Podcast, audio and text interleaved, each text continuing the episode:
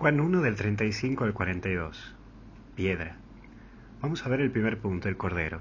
En la tradición judaica, el cordero representaba el sacrificio para el perdón de los pecados.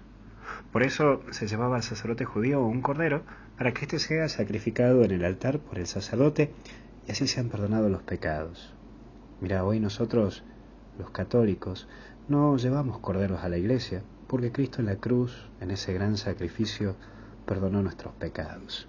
Sí, hasta incluso en la misa vos ves que cuando la comunidad va repitiendo, Cordero de Dios, que quitas el pecado del mundo, ten piedad de nosotros, Cordero de Dios, que quita el pecado del mundo, ten piedad de nosotros, Cordero de Dios, quita el pecado del mundo, danos la paz, el sacerdote hace ese quiebre a la hostia y después nos las muestra. Sí, en vez de el corte de cabeza del cordero y que la sangre caiga en el altar como hacían los sacerdotes judíos, se corta esa hostia que Cristo da la vida por vos y por mí y nos perdona los pecados. ¿Me entendés la analogía, no? Bueno, espero que sí.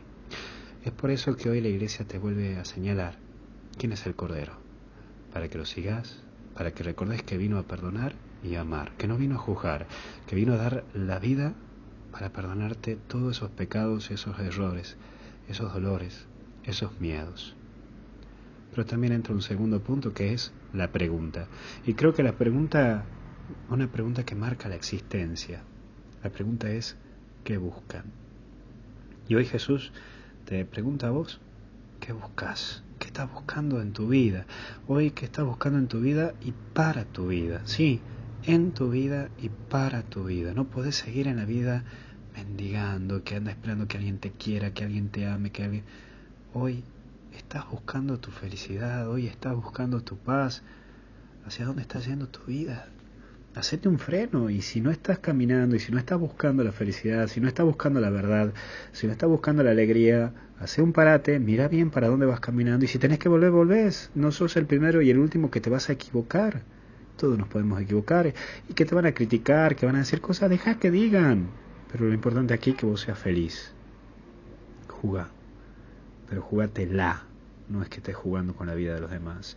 Por eso volvé a encontrar ese camino que te lleve a la felicidad. ¿Qué estás buscando? El momento en que lo encontres, a eso que le da sentido a tu vida, a eso que estás buscando, y cuando vos lo encontres a eso que buscas, no te lo vas a olvidar nunca. Como este apóstol, que se acordaba hasta la hora exacta. Sí, realmente hoy planteate lo que estás buscando para saber si lo encontrás o no, pero no puedes salir a buscar algo que todavía no sabes qué es lo que estás buscando. ¿Qué estás buscando en tu vida? ¿Dónde estás parado? ¿Qué estás buscando? Plantéatelo varias veces en el día de hoy. Pero terminamos con la piedra. Jesús se encuentra con Cefas, que es un encuentro que marcará la vida de Pedro para siempre. Le hace un giro en su vida y le deja a Jesús que le haga un giro.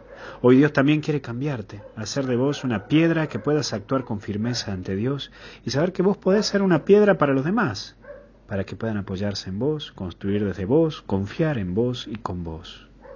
La iglesia necesita de piedras para construir, sí, para construir, no para pinchar llantas o para provocar tropiezos.